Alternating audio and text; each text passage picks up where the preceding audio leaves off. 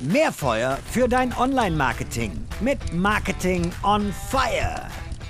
Ich weiß, die Hälfte meiner Werbung ist hinausgeworfenes Geld. Ich weiß nur nicht, welche Hälfte. So, dieses Zitat von Henry Ford hat, glaube ich, jeder, der mit Marketing zu tun hat, schon mal gehört. Gilt nicht mehr überall, würde ich jetzt mal sagen. Im B2B-Content-Marketing vielleicht dann doch. Das klären wir jetzt. Liebe Hörerinnen, liebe Hörer, ich bin Robin Heinz, Mitgründer und Geschäftsführer der Online-Marketing-Agentur More Fire. Und bei mir ist heute der sehr geschätzte Philipp von Loringhofen. Philipp, würde ich einfach mal so als Daten-Nerd, Analytics-Experte, auf jeden Fall ein sehr, sehr geschätzter Sparingspartner von mir, wenn es um solche Themen geht, vorstellen. So, lieber Philipp, danke, dass du dir die Zeit nimmst. Sehr gern. Das Zitat ist hochgradig relevant. Aktuell wieder mehr denn, mehr denn je. Stimmst du der Aussage denn so im B2B-Content-Marketing zu? Das ist eine sehr, sehr gute Frage, mhm. weil ein Teil meines Kopfes sagt nein, ähm, ein anderer Teil meines Kopfes sagt ja, aber, so typisches Berater-Antwort. Vieles, was wir ja im, im B2B, beziehungsweise generell, lass uns mal vergessen, gerade das Stichwort B2B, lass uns mal gerade nur über Content sprechen. Das ist ja nichts faktisch Neues, was wir hier tun. Ja, ähm, das ist etwas, was früher PR-Agenturen, klassisch Pressearbeit ja schon gemacht hat. Ja, erstmal Shaping of, of, of Thought, ja, das, was wir jetzt so großartig dann auch auf LinkedIn und sonst wo verkaufen als Thought Leadership erstellen, ist ja mhm. etwas, was wir schon lange angehen. Das ist ja äh, der alte weiße Mann, ja, wörtlich, der Weise, daher kommt's ja, ähm, am Lagerfeuer, der dir halt die Weisheiten erzählt hat, die ja aus jahrzehntelangen Erfahrungen, entweder von ihm oder vom gesamten Tribe her kamen, sind ja genau das, was wir damit tun wollen. Wir wollen Trust aufbauen. Und daher ist erstmal Natürlich die Frage, wo lohnt es sich, Inhalt zu erstellen und wofür lohnt es sich, Inhalte zu erstellen, egal jetzt ob paid distribuiert oder organisch distribuiert, ähm, unabhängig von, hm, habe ich eine B2C oder eine B2B-Zielgruppe, eine relevante Frage. Auf der anderen Seite kennen wir ja auch den Spruch, there is no bad press. Warum? Allein schon, wenn ich als Marke top of mind bin, erzeuge ich ja Beeinflussung. So mal rein psychologisch, da könnten wir jetzt tiefer mit einsteigen und sagen, hey, das heißt ja, es ist ein sehr diverses Thema. Okay, also du hast als Berater dich wunderschön drumherum gewunden zu sagen ja oder nein. Also, ich kann es nicht sagen, ich kann es nicht sagen, weil es hängt von deiner Strategie ab. Sehr gut. Dann gehen wir da doch gleich mal äh, tiefer rein. Also, da, du hast zwei Hirnhälften, die eine sagt ja, die andere nein und wir, wir, wir gehen jetzt mal in beide dann auch mal sukzessive rein. Du sprichst gerade das Thema ähm, Strategie an. Lass uns dann mal über Content sprechen. Du hast jetzt gerade auch schon die, die große Klammer aufgemacht und sagen, das Content Marketing ist jetzt eigentlich in den letzten Jahren, ist das als Thema gekommen, aber es existiert eigentlich schon ewig. Ich muss auch sagen, ich mache seit 2005 Online Marketing und seit 2005 machen wir Content Marketing und irgendwann äh, vor, vor sechs, sieben Jahren habe ich dann erfahren, oh, du machst übrigens seit ein paar Jahren Content Marketing. So. Wie relevant ist das Thema? Wir wollen ein bisschen B2B-Fokus machen, weil da ist das Thema Messbarkeit ja nochmal eine andere Herausforderung. Wie relevant ist das Thema Content und Content Marketing aus deiner Sicht im B2B? Hochgradig. Ich als Freelancer informiere mich massiv, zum Beispiel bevor ich mich dazu entscheide, in irgendein Tool ähm, oder in irgendeine Partnerschaft Geld zu investieren. Und das bedeutet ja, ich will verstehen, wer ist mein Gegenüber? Wie ticken die? Wie tickt diese Person? Was kann ich mit diesem Tool tun? All diese Informationen muss ich ja irgendwo herkriegen. Und auch die Bewertungen dazu und die Denkweisen. Und das distribuiere ich ja, diese, diese Nachricht dazu über Content. Das bedeutet, wenn ich sagen will, ich bin als Tool das Passende für dich und ich will einen neuen Term zum Beispiel etablieren, sagen wir mal, gerade der Hype über Custom Lifetime Value wird ja nicht von ungefähr gerade hervorgetrieben. Ja, ein paar befreundete Toolanbieter machen das gerade ganz äh, intensiv und auch sehr gut. Und ich stehe da auch vollkommen hinter, ohne von denen, ich weiß jetzt nicht, inwiefern beeinflusst worden zu sein. Aber das bedeutet einfach, dass du Content unterstützt dich ja auch wirkt ja viel länger nach, weil sowohl im organischen Search als auch dann wiederum über Vorträge, die zum Beispiel hältst, was ich auch massiv zum Content Marketing dazu zählen würde. Deswegen, also ich tue mich eher mit der Begrifflichkeit Content so schwer, ähm, weil es ja mehr oder minder alles ist, wo ich eine Botschaft reinpacke, die ich nicht nur rein auf Abverkauf auf, aussteuere, sondern wo ich auf eine langfristige Wirkung halt hinarbeiten möchte. Und deswegen, ja, bitte, lieber bevor du reingehst und sagst, ich mache Paid Lead Acquisition, sorg eher dafür, dass du deine Brand über nachhaltig sinnvollen, für dich strategisch relevanten Content aufbaust. Ja, kann ich hundertprozentig unterschreiben. Und du hast damit jetzt halt auch gerade schon die Herausforderung mitgetriggert, nämlich zum einen, was ist alles Content? Vorträge sind es. Ähm, das, ist, das können die berühmten Whitepaper, Blogartikel, wie auch immer alles sein. Also alles, was irgendwie die Leute von dir sehen, ist ja grundsätzlich erstmal irgendwie Content plus nachhaltig. Das heißt, du hast nicht so diesen, diesen, diese Quick Win Wins. So, äh, die Leute legen sofort was den Warenkorb und äh, schließen ab. Sind das auch die größten Herausforderungen beim ganzen Thema Analytics, was Content angeht im B2B oder kommen dann noch andere Herausforderungen mit zu? Also unterscheiden sollte man es immer in kurzfristig und mittelfristige Effekte. Langfristige Effekte wirklich mitzumessen bei sowas erachte ich als verdammt schwierig, weil einfach auch die externen Einflussfaktoren sind. Aber wovon sprechen wir da? Bei kurzfristig spreche ich natürlich von so klassischen Produktions- Metriken wie, was kostet mich überhaupt das Ding zu erstellen? Ja, also wenn der gute Robin sich jetzt überlegt, er hält einen Vortrag auf einer Messe, dann muss der dafür Zeit investieren. Und dann muss er dafür ja Zeit, aka Geld, weil er könnte ja währenddessen auch auf einem Kundenprojekt arbeiten. Ja, und das bilden. So, jetzt müssen wir uns also überlegen, wenn der gute Robin also einen Vortrag hält, dann welchen sowohl so direkten Impact hat das, das heißt, wie viele Leute sind zum Beispiel dann in der Audience, die gerade dann in diesem Problemfeld sich bewegen, was Robin damit anspricht, ja, oder wie lange halt das Ganze bei dir nach und wie viel weitere Stücke, zum Beispiel von Shortform-Inhalten für einen YouTube-Shorts oder einen TikTok oder einen Kurzvideo oder Weiterverarbeitung, einen Newsletter etc. kann ich dadurch erzeugen. Das bedeutet erstmal, ich habe Produktionskosten, die muss ich mit aufnehmen. Weil egal was wir tun, wir müssen uns ja immer überlegen, wie wirkt sich das auf unsere unternehmerische Produktivität aus. Also Akquisekosten. Wir machen nicht ganz Spielchen ja, weil wir entweder bessere Akquise machen wollen oder dadurch sogar, weil Thought Leadership Akquisekosten senken, weil uns die Leute schneller vertrauen, weil sie ein gutes Stück Content von uns gesehen haben und dadurch dann sagen, boah ja, ich brauche keine fünf Sales Calls mehr, sondern ich brauche nur noch drei. Bedeutet, wir sparen uns jetzt mal Blut, wenn jeder davon eine Stunde lang ist, zwei Stunden Arbeitszeit von meinen Agents. Mega. Das heißt, das muss ich irgendwie verstehen, welchen Impact könnte das Ganze haben. Und mittelfristig geht es dann in solche Sachen, ich habe es gerade ja schon angesprochen, Thought Leadership. Hat dieses Stück Inhalt ja, und damit eher diese Botschaft, dieser Content, ja, den ich ja dann auch unter, auf unterschiedliche Arten und Weisen distribuieren kann, überhaupt den Effekt gehabt, den ich mir davon versprochen habe. Beispiel, haben wir ja gerade schon angesprochen, Customer Lifetime Value wieder nach vorne bringen und als Top-of-Mind-Thema im Marketingumfeld zum Beispiel etablieren. Das muss ich dann auch mir überlegen. Kriege ich auf einmal mehr Anfragen als Agency rein zu dem Thema? Steigen die Suchanfragen? Und wichtig hierbei ist, es geht nicht nur um die Suchanfragen, sondern ist sozusagen im allgemeinen Buzz meiner, meiner Bubble auf einmal taucht dieses Wort häufiger auf. Da habe ich dann klassische Häufigkeitsanalysen und ähnliches. Also, du hast ja gerade jetzt schon sehr, sehr viele Punkte mit angesprochen. Also so, so zum einen das Thema Kosten festzuhalten, ähm, weil wenn es um Messbarkeit und Wirkung geht, dann sollte ich halt eben nicht nur auf der Haben-Seite schauen, sondern auch gucken, was muss ich überhaupt da rein investieren. Und genau, einen Vortrag halten sind sehr, sehr viele Opportunitätskosten. Also nicht nur die Zeit, die man da vor Ort ist, sondern halt auch die Vorbereitung eines Vortrags, sowas mit reinberechnen. Das, was du gerade sagtest, dieser langfristigen Effekt kaum messbar, merken wir selber auch, stolpern wir mal äh, regelmäßig drüber. Kann ich gleich noch ein schönes Beispiel nennen. Und ähm, diesen kurz- und mittelfristigen Effekt, das finde ich das Spannende, weil da geht es in die Wirksamkeit oder in die Messbarkeit rein, wie ist die, die Wirkung eigentlich. Und zwar, wenn ich einen Vortrag gehalten habe, gehe von der Bühne runter und die Leute drücken mir Visitenkarte in die Hand und sagen, wir müssen dringend sprechen. Ja, kommt vor, ist leider nicht so häufig, wie man sich das manchmal als Vortragender wünscht. Und dieses mittelfristige, sehr, sehr schwer. Ein Beispiel fürs langfristige, ich hatte vorgestern mit jemandem geschrieben, der hat als Berufsschüler einen Vortrag von einem Kollegen von mir gehört und ist jetzt in einer relevanten Position. okay.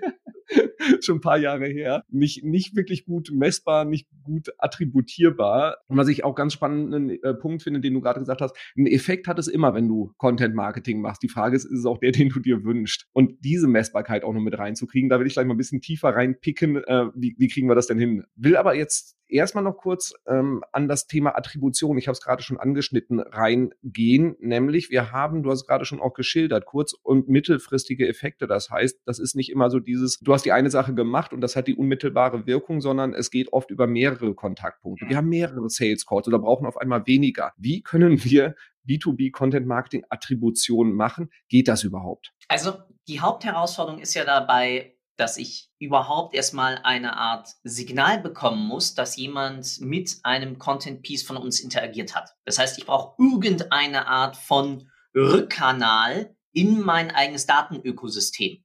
Das heißt, es kann ein Ping sein zurück, dass jemand auf eine E-Mail reagiert bei einem Newsletter.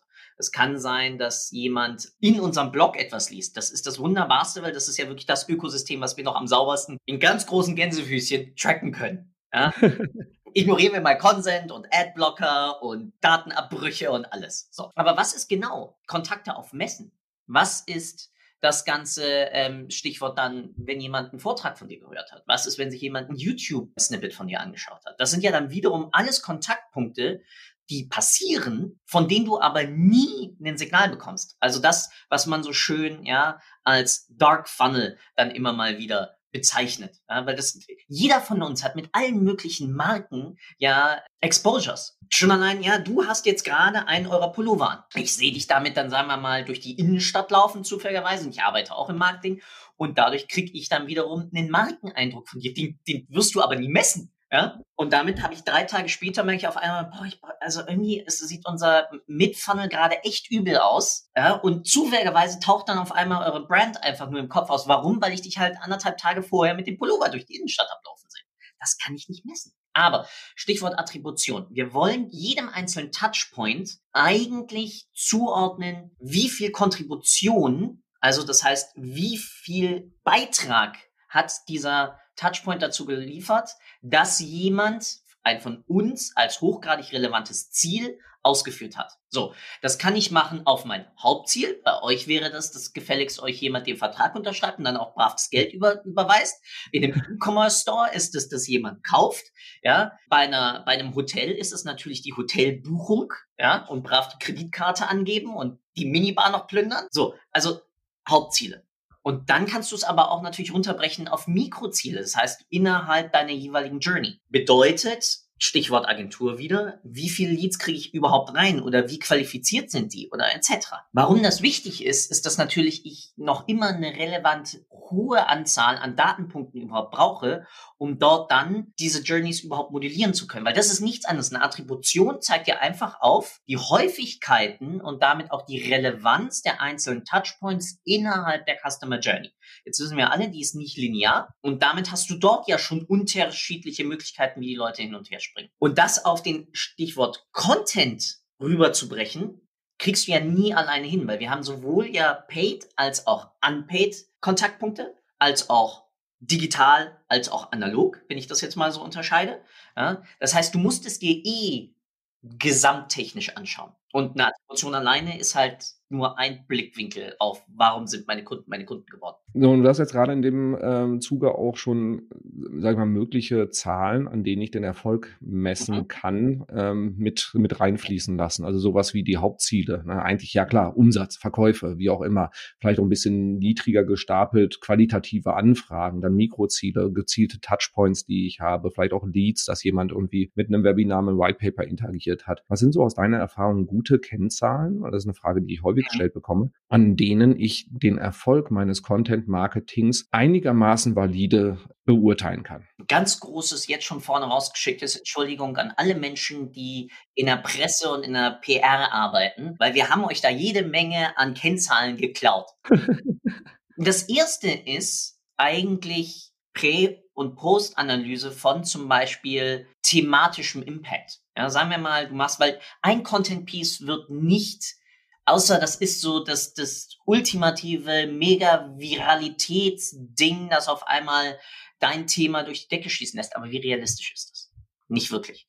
Das bedeutet, du baust dir eh beim Content Marketing, sagst du, einen thematischen Schwerpunkt und auf den zahlst du ja dann über einfach Written Content, Video Content, Audio Content immer weiter ein. Das bedeutet, dort hast du ja erstmal eine Analyse des einzelnen Content Pieces und dann eine Analyse auf das finale Ziel, auf das du ja irgendwie hin möchtest. Erste Sache haben wir ganz zu Anfang angesprochen, was kostet's mich? Ja, und da ist natürlich auch eine gute Kennzahl, werde ich effizienter in der Erstellung meines Inhaltes. Zweite Sache, die du immer messen kannst, dann bei solchen Content-Strategien, also wirklich langfristig angelegten Kampagnen, kriegt mein Inbound-Sales eigentlich mehr Repliken dazu rein. Und damit dann die dritte Sache ist, kriegen wir mehr Aufträge, die dann in dieses Feld reinfallen. Und damit auch teilweise, und jetzt kommt's Schöne, wenn du mehr Trust hast durch besseren Content, kannst du dein Pricing hinten hochziehen, weil Leute dir auf einmal mehr vertrauen, weil sie sagen, der ist knowledgeable, diese Person weiß, wovon sie redet,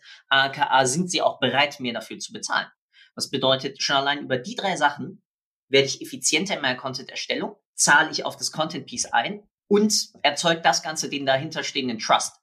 Das kannst du dann runterbrechen in einzelne kontribuierende Metriken. Ja, genau. Es klingt ein bisschen komplexer, als ich äh, messe mal den Warenkorbwert und ich gucke mal, wie der Deckungsbeitrag meines durchschnittlichen Warenkorbs irgendwie ist. Aber es klingt auch nicht so nach äh, dem, dem Ansatz, den ich sehr häufig noch wahrnehme, mit dem wir auch bis vor ein paar Jahren unterwegs waren. So Spray and Pray, wir hauen da mal Sachen raus, so die, die typische Vertriebsmethode auch. Wir, wir hauen mal Content zu allen möglichen Themen raus und dann wird der Inbound schon kommen und Inbound kam. Aber so dieses was hat's denn wirklich was, was hat welche Wirkung gebracht, war dann super schwer im Detail, also äh, zu nachzuvollziehen. Also du sagst jetzt, ich mache thematische Schwerpunkte, lege ich fest, zu denen ich wahrgenommen werde. Mach dann eine Content-Kampagne, das heißt, mit dem einen geilen Content-Piece, was dann irgendwie mir den, den Sales-Funnel vollspült. Lustige Idee funktioniert nicht, sondern in der Regel brauche ich eine ganze Reihe an Content Pieces über verschiedene Kanäle etc. und kann dann gucken, kommen mehr Inbound-Anfragen rein? Äh, habe ich eine höhere Conversion Rate von Anfrage zu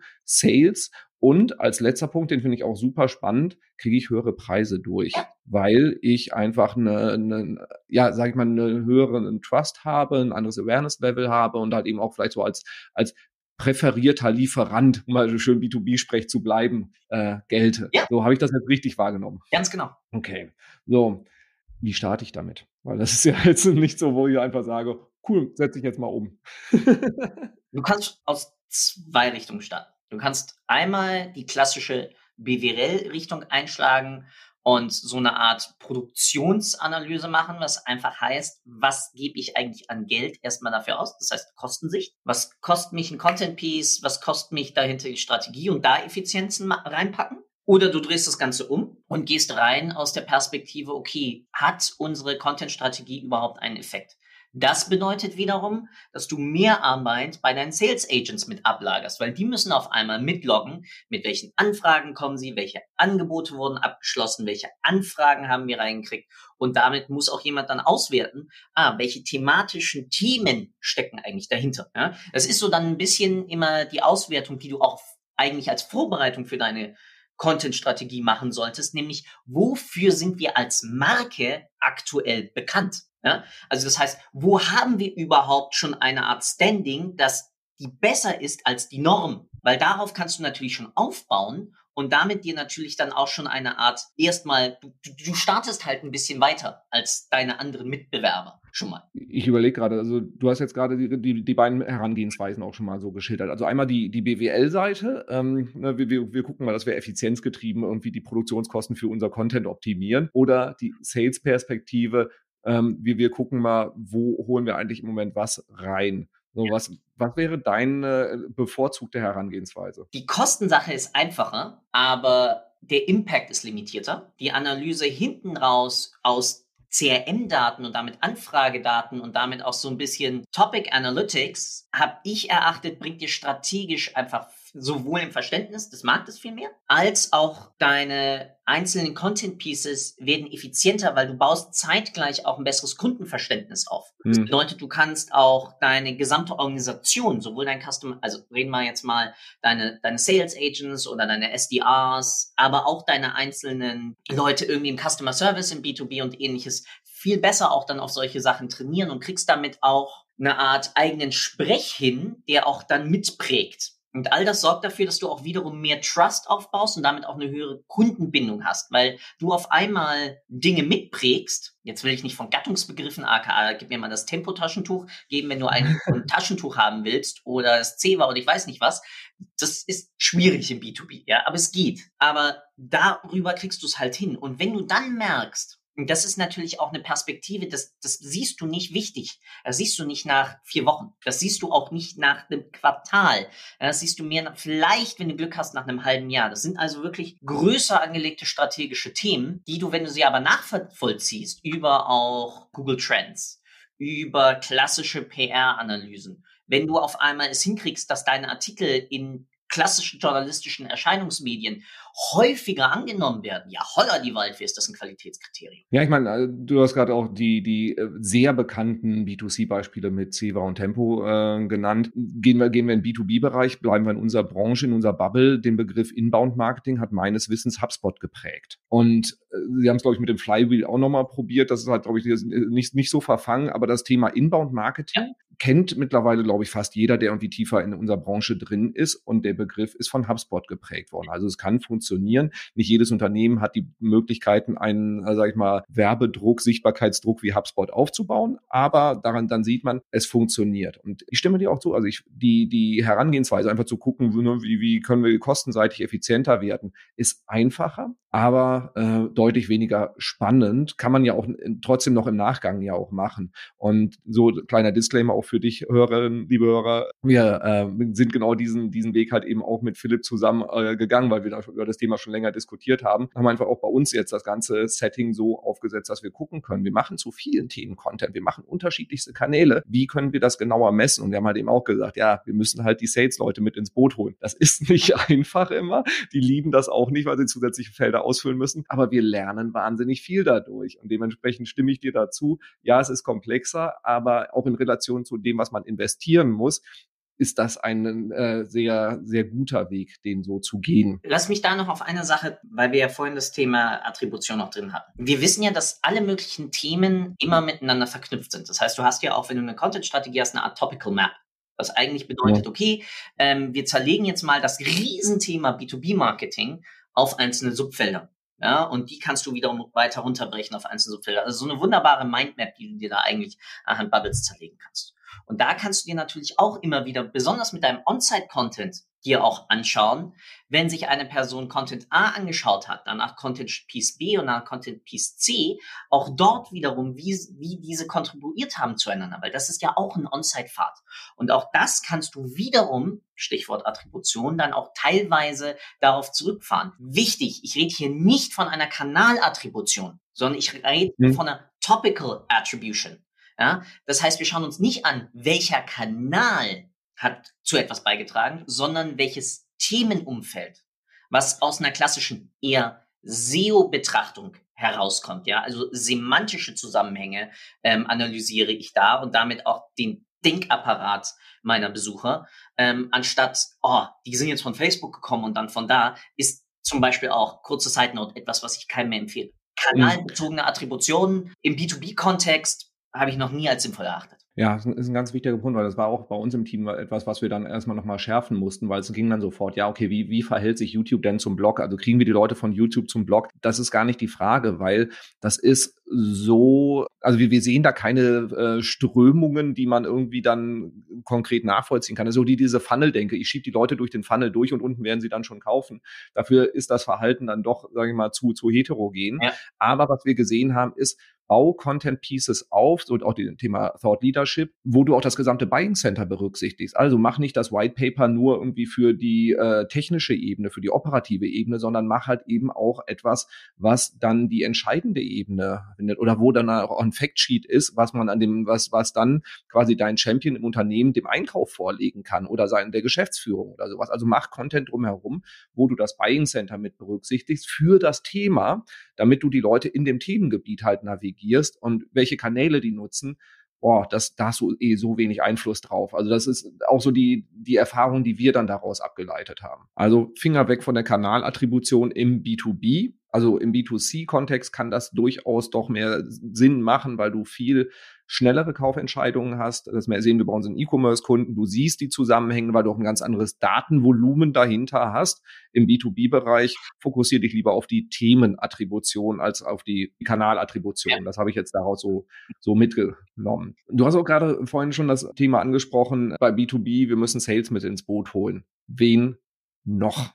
Es hängt natürlich davon ab, von was für eine Art von Produkt wir jetzt reden.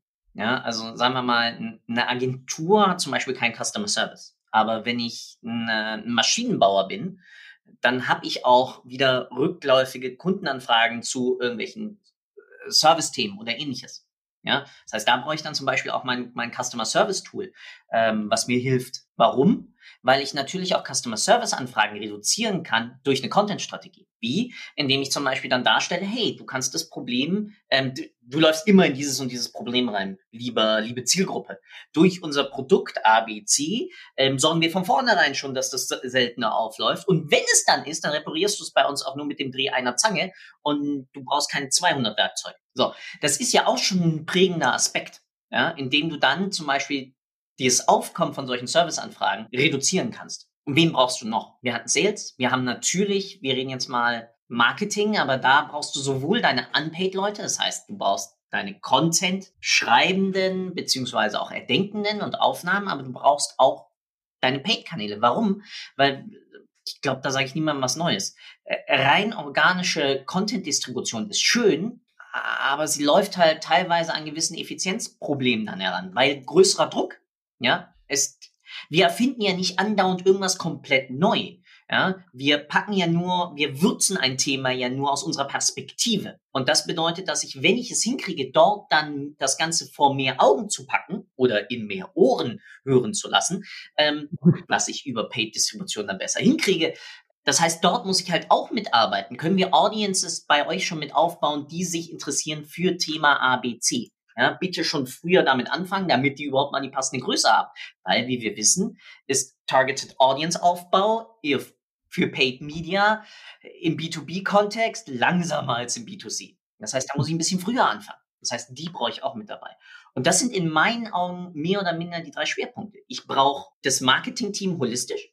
Ich brauche das Sales-Team holistisch und ich brauche meinen Aspekt Customer Service, die ja mir das Feedback, das direkte Feedback wieder reingeben, mit dem ich dann reingehen kann und nachschärfen. Sobald wir das Thema Data oder so Attributionen haben im, im B2C-Kontext, ist das sofort auch immer ein technisches Thema. Ist hier gar nicht so technisch, wenn ich mir das halt so anschaue. Nö, null. In diesem Fall überhaupt nicht. Es ist, jetzt mal ganz blöd gesagt, ja, natürlich, es ist, es ist Statistik. Das heißt, du brauchst jemanden, der, der versteht, wie berechne ich so etwas, ja. Aber es ist jetzt nicht der Schwerpunkt, dass du auf einmal jetzt voll fancy irgendwie das mega komplexe Website-Tracking-System dahinter, nee. Weil was du brauchst, ist, du brauchst mal die Aussage, wie häufig wurde welches Content-Piece überhaupt mal in unserem Blog konsumiert. Wenn du es dann auch sinnvoll hinkriegst, dass du eingehende Links auch verzeichnen kannst, mit welches Content-Piece du wo distribuiert hast, noch besser, weil darüber kriegst du wieder rein, okay, welches entweder paid oder unpaid distribuierte Content Piece hat überhaupt dafür gesorgt, dass jemand sich für mehr interessiert. Auch mehr, gut, da brauchst du auch niemand technisch für. Nee, du brauchst jemanden, der sich hinsetzt und sagt, okay, wo kriegen wir die Daten her, die wir hierfür brauchen? Und das bedeutet, Tracking-Parameter muss jemand hinsetzen und sauber aufsetzen. Du brauchst jemanden, der die Datenbank davon sauber befüllt und du brauchst, wie gesagt, Sales, die sich hinsetzen und sauber mitschreiben. Und wenn du das hinkriegst, dass ihnen dort den Prozess auch so einfach zu, möglich zu machen, ja, wo sie zum Beispiel eine Topic-List haben, die sie auswählen können. Oder wo sie, also Stichwort Tags mit einziehen können. Ja, also du musst diesen, diesen Log-Prozess so gut wie möglich machen, weil daran hängt's halt. Wenn du das nicht mitkriegst, dann ist egal, was du vorne Geiles reinkippst, dann kriegst du den Effekt halt nie raus. Kann, kann ich bei uns auch ein bisschen äh, kleinen Einblick geben, wie unser, ich meine, wir mussten auch das Sales-Team mit ins Boot holen. Das heißt, das sind die, die dann quasi die Anfragen von Kunden, die reinkommen, bearbeiten. Und wir haben auch da mit Dropdowns, mit Tags gearbeitet, die sie nicht manuell bearbeiten können, sondern die vorgegeben sind, weil sie müssen halt eben zu unserer Content-Strategie passen. Und wir haben es halt eben als Pflichtfelder gemacht. Das heißt, du kannst keinen neuen Deal anlegen, wenn diese Felder nicht ausgefüllt sind. Und wir hatten es zuerst aus Versehen auf freiwillig gestellt. Ja, rat mal. Also kleiner, kleiner Tipp. Also äh, nee, funktioniert nicht. Ähm, einfach weil nee, nicht weil die faul sind, sondern weil sie effizient sind. So, also gute Sales-Leute sind sehr effizient und äh, dann führen sie das halt nicht aus. Um dann einfach das Verständnis zu schaffen dafür. Ähm, plus halt eben dann auch was, was die Herausforderung auch ist, dass sag ich mal, qualitative Feedback. Also einfach so, Jungs, Mädels, merkt ihr, da passiert was, Fragezeichen. Und da dann halt eben auch mal ein bisschen tiefer reinzuhören. Ja, du kannst dann nicht äh, dann sagen, okay, und daraus leiten wir dann sofort irgendwie was ab, sondern du kriegst erstmal ein Gefühl dafür. Und damit dann zu starten, ist super sinnvoll aus unserer Erfahrung jetzt.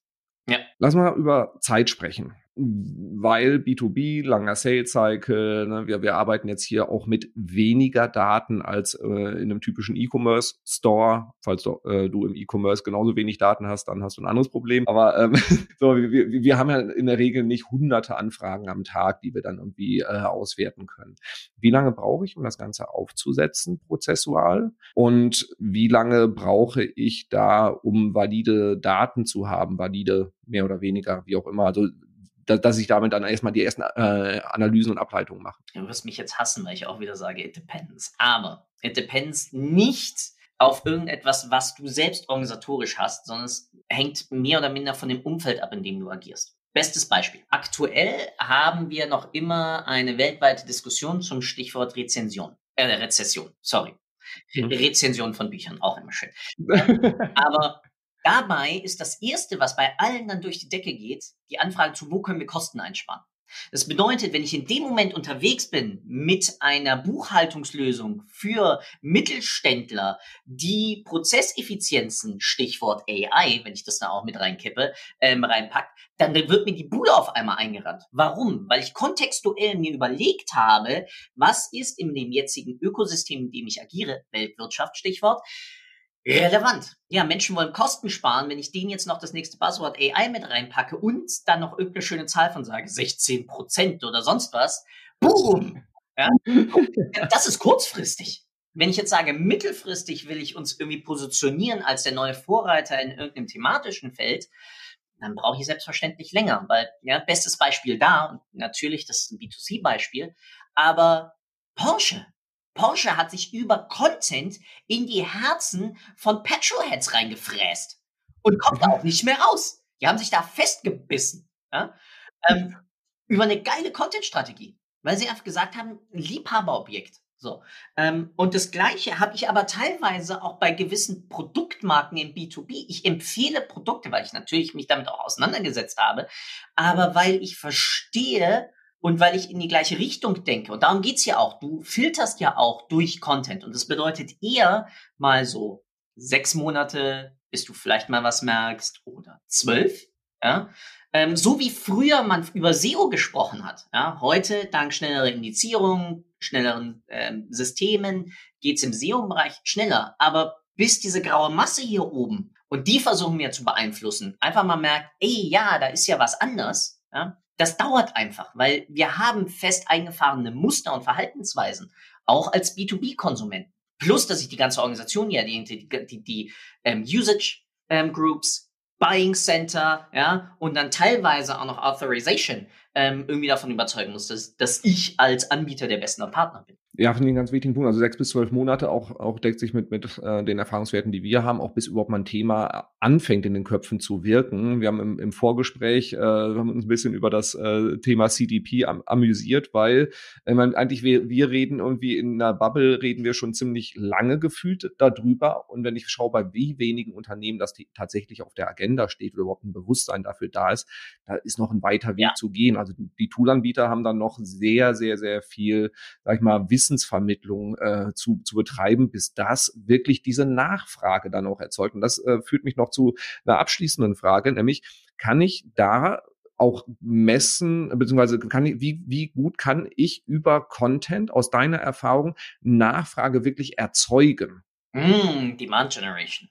Das, das genau, Thema gerade auf, äh, auch wieder in, in allen Marketing, äh, sonst was Bereichen. Natürlich, ich kann Demand erzeugen, wenn ich FOMO erzeuge. Die gesamte Industrie aktuell im Bereich Martech zum Beispiel erzeugt FOMO durch die Begrifflichkeit künstliche Intelligenz. Warum? Weil sie damit einen Effizienzzugewinn zum Beispiel versprechen, der noch immer in gewissen Feldern nachgewiesen werden muss. Aber ey, ist ein anderes Thema.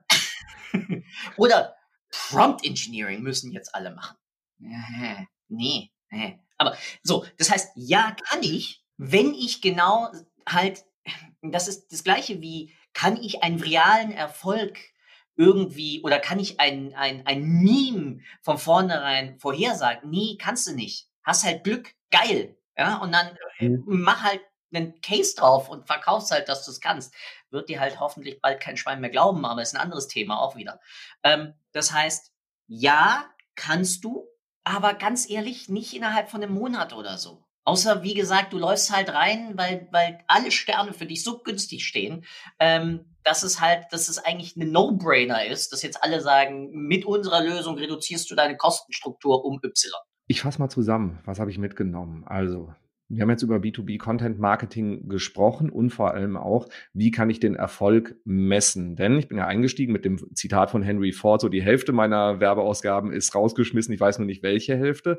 Und so zwei Herzen in deiner Brust, Philipp, äh, ja und nein. Und äh, das haben wir, glaube ich, auch sehr gut durchexerziert.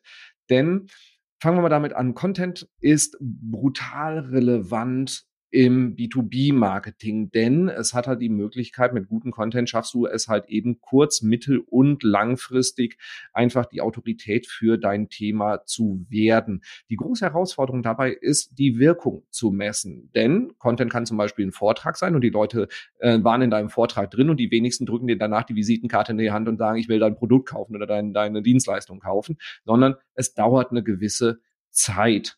Und ein guter Content hat halt nicht die Wirkung, dass sofort äh, die Leute kommen. Also äh, in der Regel kann passieren, ist aber nicht die, der Regelfall, sondern dass du mittelfristig etwas merkst, dass zum Beispiel der Akquiseprozess kürzer wird. Die, deine Sales-Leute brauchen vielleicht nur noch drei statt fünf Calls oder du kriegst höhere Preise durch, weil die Leute dir halt die äh, diese Autorität auch abnehmen. Die große Herausforderung beim Thema Messbarkeit von Content Marketing ist das Thema Attribution.